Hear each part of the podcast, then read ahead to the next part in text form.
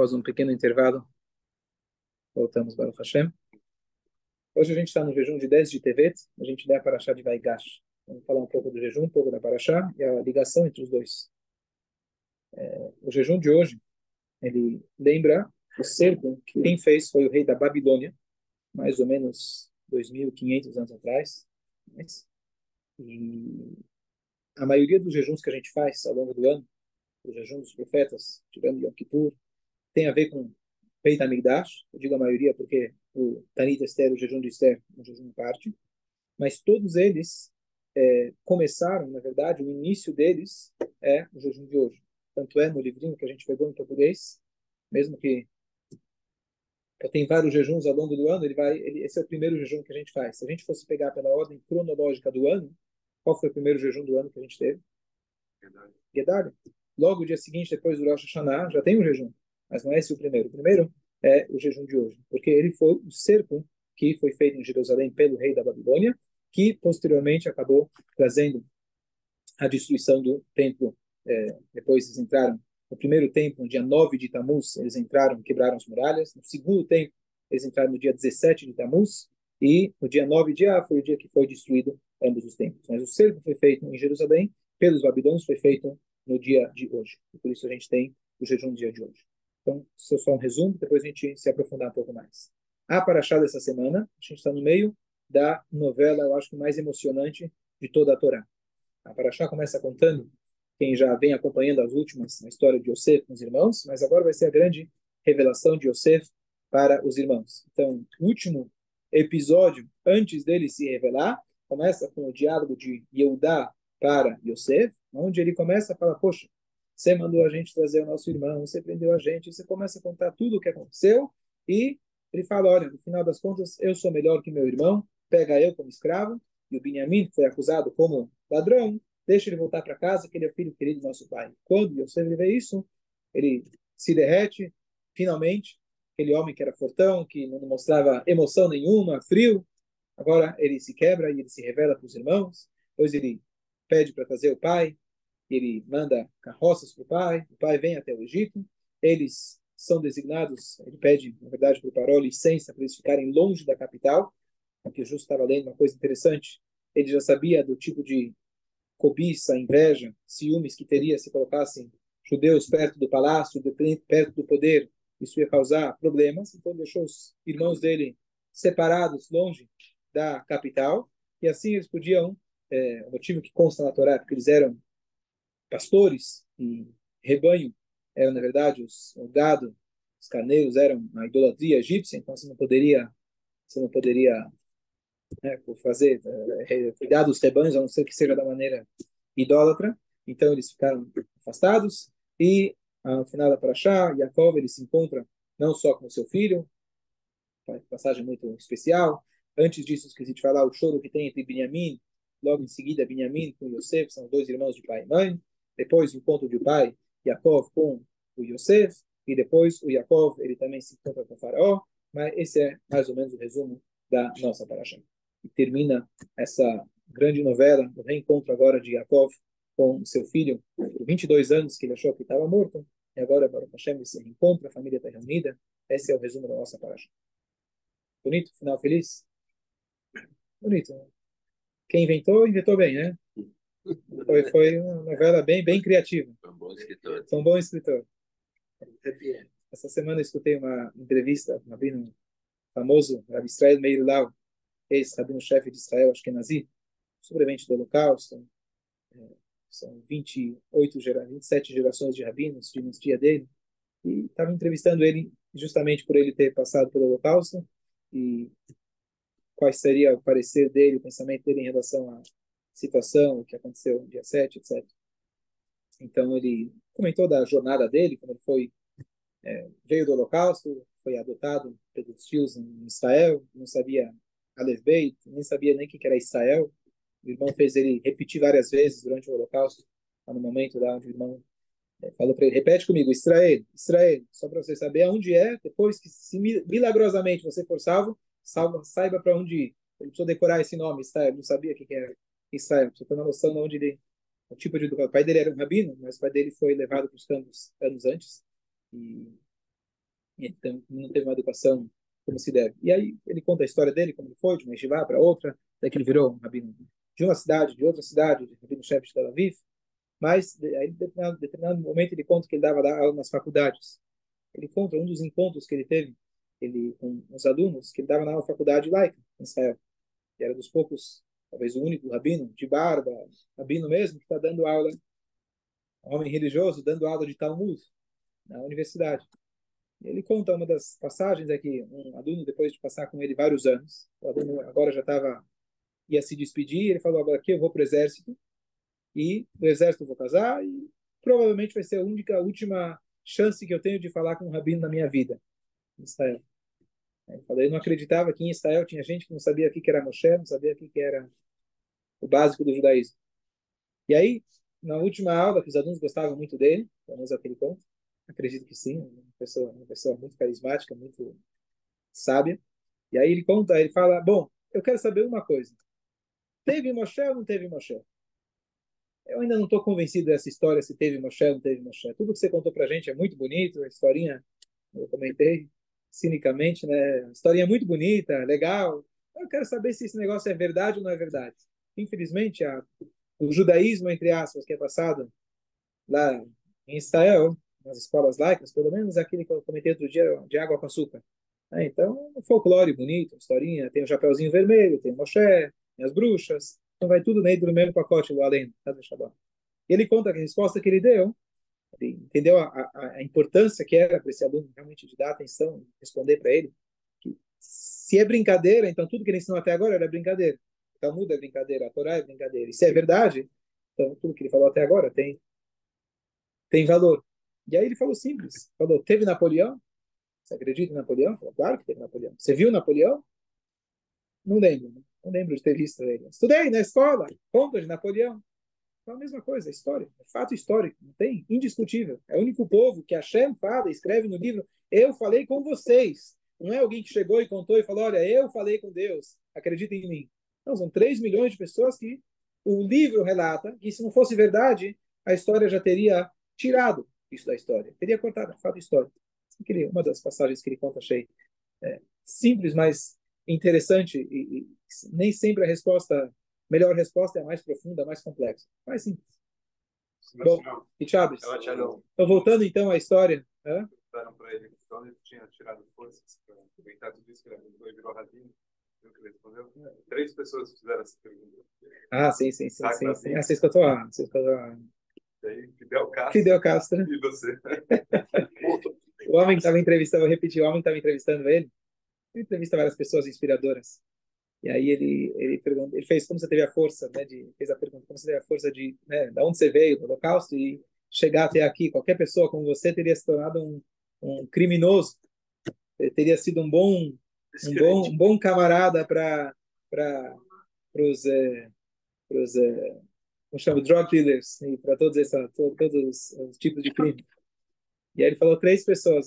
Para mim já foi a resposta boa. Né? Ele falou três pessoas fizeram essa pergunta. Itzhak Rabin, Fidel Castro e Mark e você. É certo? Quer dizer, a pergunta importante. Ele conta, conta a jornada dele. Vale a pena escutar depois, pode procurar. É, é, depois posso passar o link, quem quiser. Bom, voltando então à nossa história, que é autêntica, verídica, e além de verídica, além de que aconteceu os fatos, mas mais importante dos fatos que aconteceram é que a Torá conta para a gente e a Torá traz para a gente as lições. Então, essa é o resumo da história da nossa paraxá. Então, Vaigash, a palavra Vaigash significa se aproximou.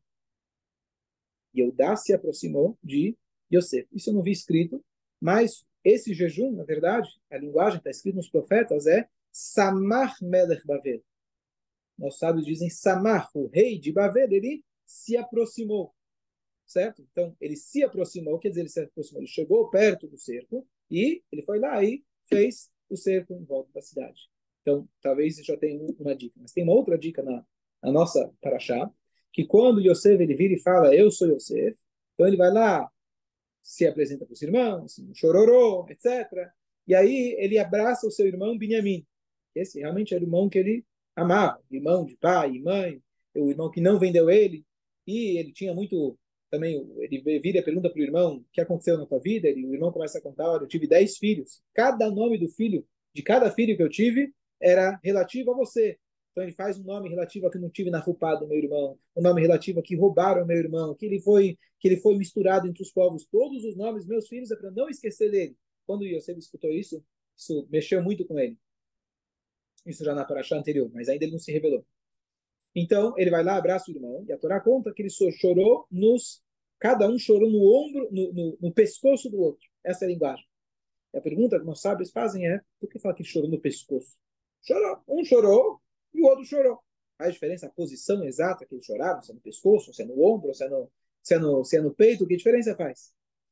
E nós sábios falam que a palavra tzavar, na verdade, que é o pescoço, é aquilo que conecta.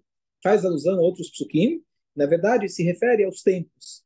Que o choro deles, quando a gente fala de tzadikim, não era apenas aquele choro de emoção do final da novela, mas e sim tinha algo muito além daquilo que a gente está vendo na própria história. Não era um choro pelo passado, nem pelo presente. Era um choro vislumbrando o futuro. E cada um chorou pelo templo do outro. Então, na área de Binyamin e na área de Yosef, você tinha, na verdade, um, você tinha o Beit HaMikdash, que ficava na área de Binyamin, e na área de Yosef você teve o Mishkan, os Mishkan, aqueles que a gente estudou no Tanakh, que eram meio que temporários. Então, quando um chorou no ombro do outro, cada um estava chorando pelo futuro Beit HaMikdash que seria destruído. Então, aqui a gente já tem uma dica, os sábios trazem para a gente na nossa paraxá, alusiva ao Beit HaMikdash. Então, só para fazer uma pequena explicação sobre esse choro, estranho, né? Um está chorando pelo tempo do outro, Conta a história direito. Estavam chorando porque estavam emocionados, se reencontraram. Está tão difícil de entender? Outra parte difícil de entender. Yaakov se encontra com o filho. Está escrito que o filho chorou. E o pai? Sei, se, eu, se eu fosse escrever a história, eu escrever que ele teve um ataque de coração. Ele teve. A Torá não fala nada, ele não chorou. Por que ele não chorou? Estava fazendo o Shema Israel. Bem na hora se lembrou de fazer o Shema. Parece a hora, mas minha esposa fala: vamos dar banho? Minha. Tem que fazer minhá na sinagoga. Vamos voltar para dormir? Arvit. Tá certo? Bem na hora de abraçar o filho, ah, Shema Israel, chegou a hora. Não tinha hora melhor. Tava, ia passar o Shema. Ah, faz antes, sabe que você vai encontrar teu filho. Faz tudo antes, acorda cedinho, reza, estuda. Agora que você encontrar teu filho, já vai estar, tá, poder aqui, tá livre para poder encontrar ele. Né? Você se despedir do teu filho, não é, não é fácil. Mas, aqui a gente vê que toda essa história que a gente está contando, que parece a história dos irmãos, etc., é muito além daquilo que a gente enxerga. Não é só pessoas, Deus nos livre, malvadas que venderam o irmão. Os nossos sábios afirmam que todos eles eram tzadikim. Eles eram justos completos. Como? Vamos deixar para outro shiur, a gente pode passar uma vida inteira tentando entender. Então, quando eles choram, não é apenas um choro de emoção. A emoção deles vai muito além daquela emoção humana, do reencontro, da falta, das saudades. Por exemplo, o Yaakov vindo nessa paraxá, está escrito que os filhos contaram que estava vivo. Não conta a reação de Jacob. Só isso já seria suficiente para ele estar tá felicíssimo, se emocionar. Pulos de alegria. Hã? Dá pulos. Dá pulos de alegria. Quando que ele ficou feliz? Quando ele vê a mercadoria que o filho dele mandou. Não sabes explicam o que tinha na mercadoria? A mercadoria fazia alusão à última coisa que eles tinham estudado de Torá. Aí ele ficou feliz. Ou seja, não estamos falando aqui de uma emoção apenas humana. Meu filho está vivo.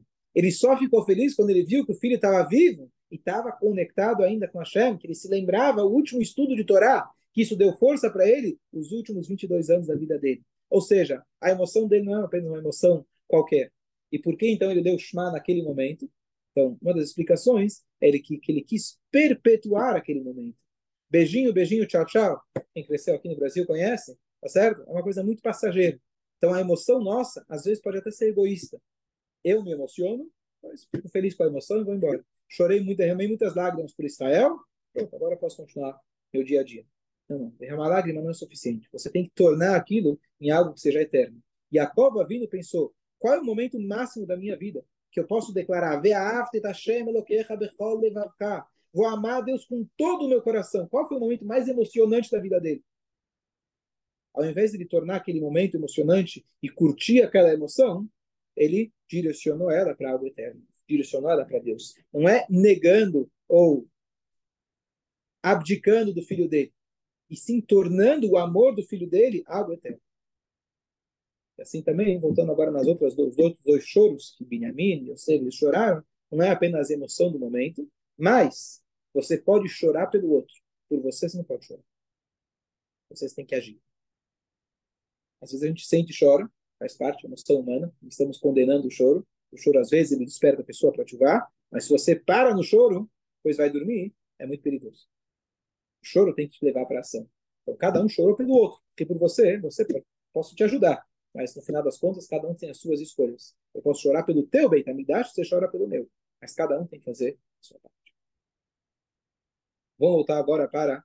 Agora a gente falou do jejum, falando do Beit HaMikdash, vamos voltar para a questão do jejum. Ontem eu vi uma shur fantástico, foi um Shneur Ashkenazi, vindo de Israel, talvez um dos mais ouvidos, e ele fez uma, uma, uma conexão incrível e muito atual com a situação. Ele falou o seguinte: por que esse jejum ele é o mais severo? Teoricamente, o mais severo é o Tisha B'Av. É, mas de fato, assim, de fato, na Alaha, ele é mais severo. Mas tirando Tisha B'Av, os outros, ele é o mais severo. Tirando Yom Kippur e Tisha B'Av. Por quê? Afinal, talvez o dia que, por exemplo, 17 de Tammuz, que eles quebraram as muralhas, entraram em Israel, as, as Luchot foram quebradas e outras desgraças ao longo do tempo, seria um jejum mais severo. Mas justamente o nosso jejum, se caísse no Shabat, hoje é impossível devido ao calendário, a gente iria jejuar no Shabat, conforme o comentarista Abu Dahab, é autor de vários tem vários poemas que a gente lê na reza, etc., comentarista, no seguro, etc. Então, ele fala que se caísse no Shabat, a gente ia jejuar no Shabat.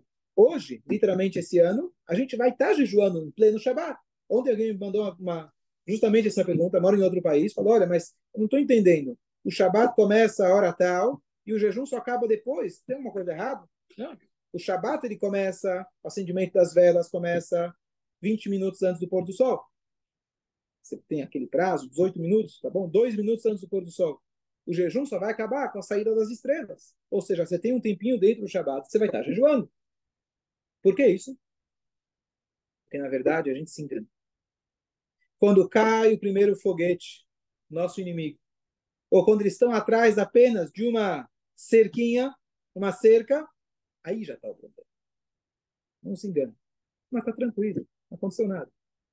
Israel durou dois anos e meio, quase três anos com aquele cerco, eles tinham comida suficiente. Estava tudo bom. Não aconteceu nada. Estava tudo certo. Ninguém nem sentiu. Tempo só. Só com o tempo foram sentindo. A Torá escreve para a gente, nossos sábios dizem que tudo começa quando você tem um inimigo ao seu lado e você não toma atitude. A, a parede é forte, a muralha de Jerusalém realmente era muito forte, mas não é suficiente. Você tem um inimigo te ameaçando, aí começam os problemas. E é aí que você tem que tomar atitude. E não esperar a Hazel Shabbat até chegar a 17 de Tammuz. 17 de Tammuz só foi a consequência. E agora, no sentido espiritual, o Rebbe fez um comentário uma vez que Samach Melech Bavel, o rei de Bavel, ele aproximou-se no sentido mais amplo e espiritual, que é a causa de tudo, Hashem, na verdade, ele quis dar esse primeiro aviso, também é o mais importante, não foi uma questão militar, mas na questão espiritual, esse foi o primeiro e mais importante aviso. Samar, se aproximou. Está chegando. Fica esperto. E Samar também significa se aproximar, está na hora dos judeus se aproximarem. O cerco de Jerusalém ele tem uma vantagem. Quando a gente está cercado, a gente se une. A gente viu isso muito claro nos últimos meses. Então, se o povo tivesse se unido mais, que aliás, mesmo que a gente sabe que o primeiro templo não foi destruído pela falta de união, mas a falta de união também no primeiro templo corroborou. Na verdade, depois desse cerco, ainda eles não destruíram, não tinham destruído Jerusalém. O rei da Babilônia tinha deixado um proxy dele, tinha deixado lá um, um, um, reinado independente judaico, contanto que pagasse impostos para eles. Mas depois de um tempo, os próprios judeus sugeriram, e até um profeta falso falou: não, não, vamos contra, vamos se independizar. E outro profeta falou, Israel falou, não, de jeito nenhum. E aí tinha o profeta falso, o profeta verdadeiro, a história é longa. E aí a política interna foi o que acabou causando a destruição também do primeiro tempo. Então, Samar se aproximou significa que Deus dá alerta para a gente. Se a gente pega alerta, essa é a mais importante, a gente evita todo mundo. Está muito claro isso tanto no sentido militar, tanto no sentido do serviço a Hashem no sentido mais é, pessoal ainda, no nosso serviço a Hashem, o Baal Shem diz o seguinte, a gente lê no Shema Israel, Vesartem, Vavadetem, Leim Acherim. Pessoa tem que escutar Deus. Me chamou você vai escutar as palavras de Deus, ele vai te dar chuva, vai dar comida, vai dar tudo que você precisa. Mas se você não estudar, o que, que vai acontecer? Você vai se desviar e fazer idolatria. Três pontinhos. Precisamos agora mencionar o que vai acontecer. Certo? Agora o Baal ele pergunta, fala, por que está escrito Vesartem, Vavadetem, Limacherim? A pessoa se desviou e vai fazer idolatria. Peraí, entre se desviar do caminho e fazer idolatria tem uma jornada longa. Não é assim, o cara hoje não atrasou cinco minutos na reza, já está fazendo idolatria? Peraí, não exagera. Vestartem, você se desviou, faz idolatria? Até a Guimarães ensina pra gente que o Yetzirará ele funciona como? Hoje ele fala, faz isso, amanhã faz aquilo, e aos pouquinhos, e... calma, estou longe ainda da idolatria. Diz Balshando, não. Na hora que você pegou a saída errada na estrada, agora é uma questão de tempo. Quanto mais rápido você está, você já está longe do seu. Então, não, o problema foi quando você pegou a saída errada. Não quando você está, ah, agora estou longe. Eu estou longe começou lá atrás. É isso que fala para a gente a mensagem desse jejum. E esse é o peso dele, mas na verdade a oportunidade que a gente tem. Hoje é o dia que a gente pode resolver tudo. Hoje é o dia que a gente pode mudar tudo. E o calendário judaico, ele é cíclico, ele é real. O que está acontecendo, o que aconteceu aquele dia, volta e acontece hoje. Por isso a gente não está lembrando o passado que aconteceu 2.500 anos atrás. Tem tanta coisa que aconteceu que se fosse para jejuar, né, a gente não está lembrando o passado, a gente está revivendo esse momento, que espiritualmente a gente tem essa nova oportunidade. Hoje é o dia que Hashem mandou o Bavel, e hoje é o dia que nós hoje podemos se unir. A gente pode agora se despertar e falar, Hashem, chega desse gaduto, chega de todo o sofrimento, a gente está pronto para sair do caminho que a gente estava e voltar para o caminho adequado. Seja assim ainda hoje, você vai estar Hashem. 그래.